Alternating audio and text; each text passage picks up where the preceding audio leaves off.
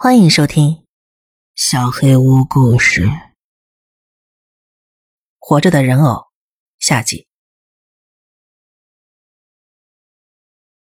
现场观众的正上方有为了挂照明设备设置的又长又粗的杆子。观众们太危险了，请他们离开吧。灵媒师说。连道川都觉得这灵媒师有些太奇怪了。但是工作人员开始指引观众移到了安全的一侧。就在下一个瞬间，哐当一声，系着那根杆子的两条链子中断了一条，那杆子就被吊在那儿，哐啷哐啷的边摇边发出巨响。节目主持人吓得忘记了说话，瞪着眼睛，张大着嘴：“快想想办法呀！”观众里也有被这恐怖气氛吓哭的人。这时，从外边跑进来一个工作人员：“糟了，道川先生，外面电话响个不停，观众反映说，你前面的女孩人偶上拍出来一个男的。”主持人也听到了，几乎是半崩溃的大喊：“屏幕倒带一次，给我看！”电视观众说，电视上出现了一个幽灵。检查过倒带，发现观众并没有信口胡说，在场的所有人都从屏幕上看到了，道川身前原本空无一人的地方，竟然显现出一个男人的身影。好几位工作人员吓哭了，连摄影师们都开始瑟瑟发抖。但棚内上方的杆子还是不断哐啷哐啷响个不停。此前道川就听到过的那个笛子声也越来越大，导播吓得惊慌失措。观众开始大喊，让节目组想想办法。有人开始尖叫，哐啷声一直加剧着。摄影棚内一片混乱。电视台抓紧切换广告，想办法收拾现场。这种状态持续了一会儿，怪现象停了下来。大家也逐渐冷静了，但是节目是做不成了，被迫提前结束。道川和浅野本来预定去道川的朋友家，三人一起喝酒聊天，在旅馆住一晚再回东京。但是现在道川感到非常不舒服，他只想尽快离开大阪，便跟朋友说明情况，直接离开了。他们准备去西伊豆一个叫做户田地方的旅馆。那是道川事务所一个叫良子的女孩的父亲开的。那天，良子邀请了道川的家人、经纪人以及他的家人、其他朋友、事务所的同事以及几位熟悉的艺人朋友一起来旅馆。道川也想要转换一下心情，说不定跟大家一起聚会是个好方法，于是邀钱也一起去西伊豆。两人带着两尊人偶走出电视台，搭乘新干线前往西伊豆的三岛站。但是在这里又发生了令道川无法解释的怪现象。在大阪录节目是下午两到三点，两人到达车站花了半个小时，大阪到伊豆需要四个小时，所以应该在八点左右抵达。但是两人到三岛时，刚好是午夜零点。从三岛到户田的旅馆还需要坐公交车到码头，然后换船，但是这个时间段公交和船都没了。无法，只好搭出租车，但出租车司机却以时间太晚为由拒绝了。最后，道川只得联系旅馆的人，梁子的父亲亲自开车来接了他们。路况不佳，车子一直颠簸，千野不禁担心放在后备箱里只用一层纸包裹住的两尊人偶会不会被撞坏呢？途中，道川和千野都看到车前方有像动物眼睛反光一般的白光。这白光越来越多，像要迫使他们停下。但是良子父亲却像完全没有看到似的。一道道白光不断飞来，千野忍不住连连惊呼。道川也只好安抚他似的说：“别叫了，那只是飞鼠的眼睛。”但这也是为了说服他自己。车总算开到了旅馆，很多人都在等他们。道川也想尽快见到大家。一开门就很热情的打招呼，而迎接他的却是一屋子的沉默。大家要么端坐不语，要么别过头去，还有的甚至浑身颤抖。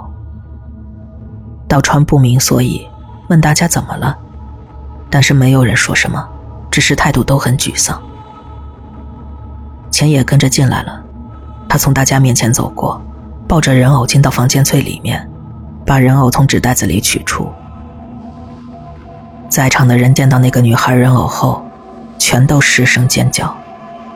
那绝对不是人偶的脸，本应该细长美丽的双眸肿了一半，本应沉静微笑的嘴歪咧着，头发就像枯草一般蓬乱，简直就是个怪物。房间里的人都看过道川和千野的节目或者戏剧，他们都知道人偶应该长什么样子。大家都怕的没怎么睡好，第二天很早就起来了。过了几天，旅馆老板娘。也就是梁子的妈妈听说了这些事情，就联系到川说想帮这人偶做一套和服当做供养。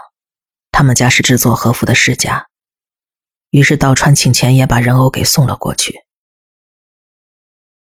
这一年秋天，两人实在不敢用这尊人偶进行演出了，就找了别的人偶代替。演出很顺利，终于迎来了闭幕演出，所有工作人员齐聚庆功宴。只是道川没有来参加。后来道川听同事说，庆功宴进行到一半，钱野突然不知所踪，询问了好多人都不清楚他去哪儿了。后来道川跟大家一直都在寻找钱野，但是三个月过去了，一无所获。一天，道川结束工作回到家，发现门上贴了一张大眼睛的海报。什么鬼东西？我回来了。门口那张鬼东西谁贴的？道川，浅野，你到底去哪儿了？道川，我没事。今天从家里出来的时候放了三角的白纸，要是变成四角的，就完全好了。这样无厘头的话，道川不知道应该如何回应。钱也失去了两个半月以来的记忆，不清楚自己去了哪里，怎么去的，而且他什么东西都没带，也没有任何人联络到他。钱野原本的体格很不错，头发有些长，是个蛮时髦的人，但现在完全就是个流浪汉的模样，脸颊消瘦，连头发都白了。道川没发现这件事情并不单纯。只是赶紧把钱也送到了医院，几位友人轮流照顾他，总算渐渐恢复了正常。但是他始终都记不起来自己究竟去过哪儿。钱也完全恢复之后，接到了一个东欧艺术团体的邀约。他本就是日本首屈一指的人偶操作师，在海外也很有名。大家都很为他开心，认为这是很大的荣耀。道川也前去祝贺，千叶告诉他。之后自己还要去美国。千叶出国演出的日子渐渐近了。某天晚上，道川接到了千野的电话：“明天就要出发了。”“啊，加油！”“好的，我也很期待。”道川问起了人偶的事情。“啊，我今天把他送去桥本那里了。”“那就好。”制作人偶的桥本还在京都雕佛像。第二天，道川刚结束工作回到家，妻子连忙跑来：“哎，出事了！怎么？钱野好像死了。”道川大惊：“听说是被烧死的。什么时候？昨晚。火灾上了新闻报纸，遗体已被烧得面目全非，警察也进入调查。”但是没查出什么疑点，怎么可能呢？昨晚我们还打过电话，但很遗憾，死的确实是钱野。道川难以释怀，他跟钱野认识很久了，他知道钱野的为人，也知道他是一个一丝不苟的人。他不抽烟，喝酒也非常克制，第二天就要出国演出了，肯定会加倍小心的。怎么可能会喝酒喝到不省人事呢？况且他的酒量很好的。但这件事还是被定性成钱野醉酒后不小心引发火灾，这么结案了。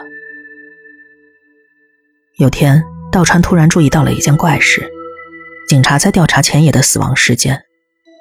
道川这才想起，钱野跟他通话时意识清醒，如果一挂电话就喝酒大醉引起火灾。那也要花上一段时间呀。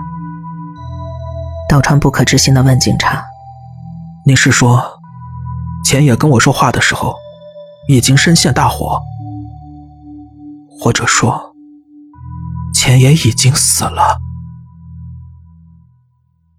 也正因为前野这位亲密友人的死，道川决心忘了所有的事。不管是任何怪谈节目邀约他谈关于人偶的事，他听都不听，立刻拒绝。他不希望再有任何人因为这件事情遭遇不测了。这一过就是二十几年，大众也逐渐淡忘了人偶的事。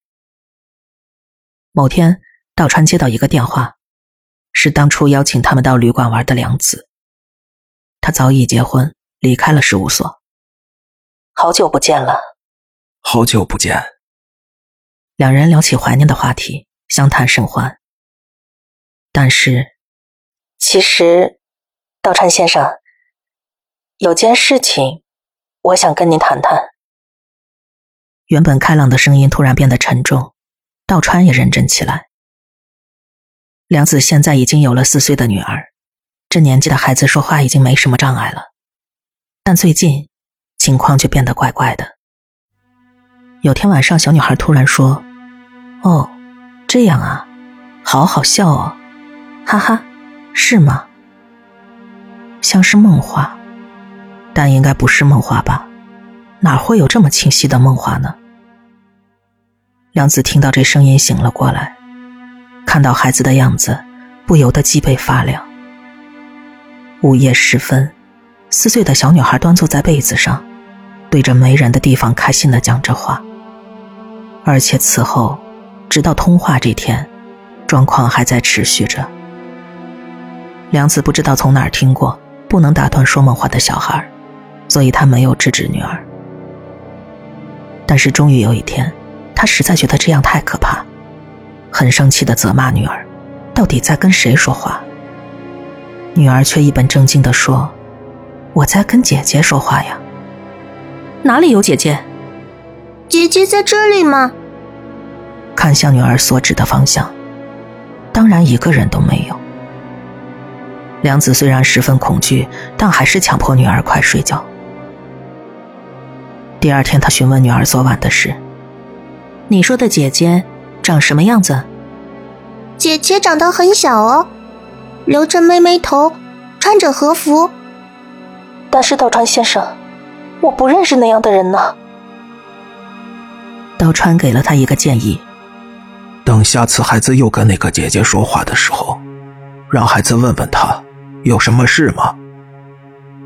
没过多久，梁子又打来电话，孩子还是一样。哦，这样啊，好好笑哦。情况没有任何变化。梁子已经吓得无法安眠，卷在被子里发抖。第二天，他问了女儿：“那个姐姐有什么事吗？”那个姐姐啊。他在找他的妈妈哦。他妈妈是谁？他说他妈妈是给他做和服的人。道川先生，你记得吗？当初我母亲给那个人偶做过一套和服。梁子也跟自己母亲说了这件事，他母亲也很在意这人偶的事情，所以打算去庙里看看。道川便跟他们约好。他会提前跟供养人偶的寺庙联系一下。这些年来，人偶一直在前野送去的寺庙供奉着。寺庙方说，他们每天都上新鲜贡品，小心翼翼的照顾着，连身体和和服都会经常清洁。道川跟他们说，打算之后去看一下人偶，庙方同意了。道川放下心来，刚打算联系良子，刚好工作找上门。忙完之后，他刚要联系梁子，电话又响了，是庙里打来的。道川再次跟他们确认，周末会跟梁子和他的母亲一起过去看人偶。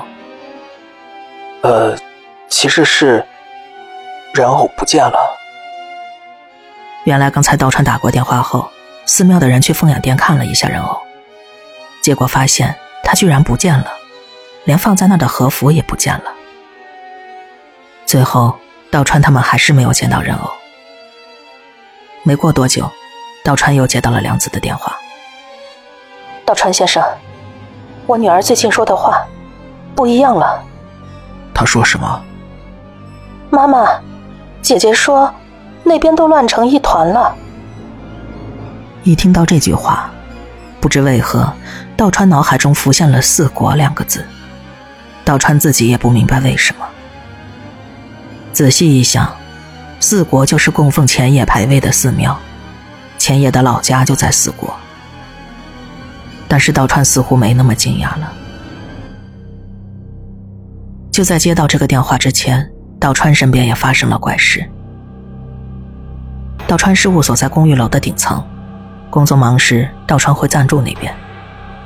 他不爱用冷气，夏天热的话就会开着窗户睡觉。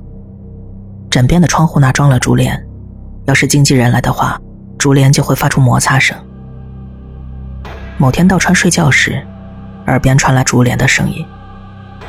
道川被吵醒，询问是不是经纪人来了，但是没有人回话，屋内却传来走动声。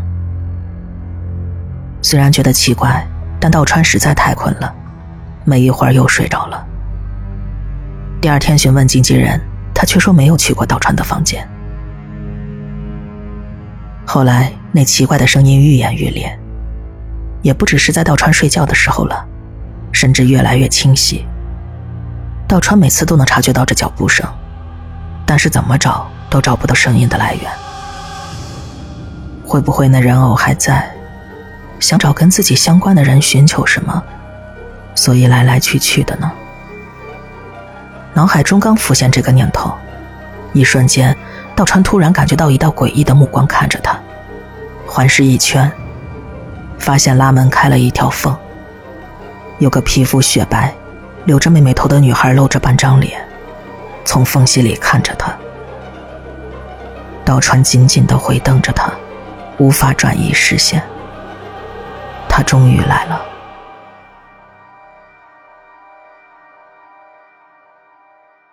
这些事件现在还持续着。这则故事二十年前也有制作成录音带发售，而购买这些录音带的听众之后不断的传来抱怨，好像是听录音带时发现了很多怪现象。不到一个礼拜，录音带停止了售卖。后来道川拍过一套模仿卓别林的照片，而照片中出现了那个人偶，以及过世的前夜。一些补充。网络上众说纷纭，补充一些其他的说法。一说人偶并没有拿去供奉，本来人偶是在前野家的，一把火烧掉房子后，只有放人偶的那个房间没事。之后桥本带回去保管，再之后就发生了良子女儿看到姐姐的事件。大家想去桥本家看人偶，本已约定好时间，但之后桥本又打来说人偶不见了。房间是从里面锁住的，可能是人偶自己打开门跑出去了吧。而良子的女儿却说，姐姐在武士宅邸的老家，空无一人的房中的柜子里。其他事件：一九八六年，日本电视台又想做关于人偶的话题，这次是在巴格塔塔米达的房间进行的，参加人员有六位。大家一进入房间，就感觉异常的寒冷。照明很亮，但是经纪人旁边却有奇怪的影子。经纪人没有动，但那影子却在动。当谈话来到高潮时，道川的手表突然碎了。有奇怪的声音说：“把摄像机转到十一点钟方向。”道川事务所。道川事务所的人说有看过留着妹妹头的女性躲在门后往里面看。若说是偶然，也太奇怪了。他们事务所在九楼楼顶，不太可能是走错了。道川因为工作太晚借宿在事务所时，会听到走廊上有声音。要是走去出现声音的地方，会发现地上有积水。明明是九楼，会觉得有人在窗外看他们。一张照片，道川跟那位看得到姐姐的小女孩见过面。那时小女孩已经上小学了。小女孩让道川看了一张照片，是道川跟前野的弟子还有人偶一起拍的，但是道川根本没有拍过这张照片。梁子说这是从柜子里拿出来的。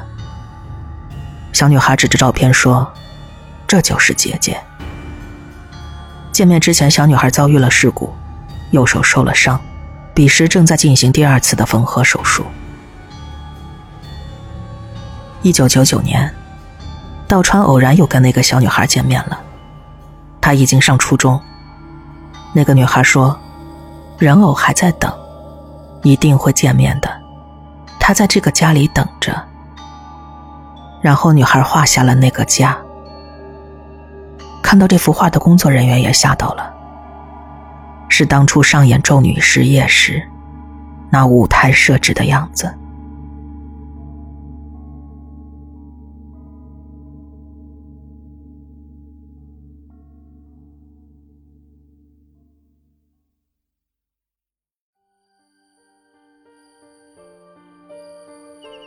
本期小黑屋故事就到这里。如果你做噩梦的话，没有关系，我会来把它吃掉的。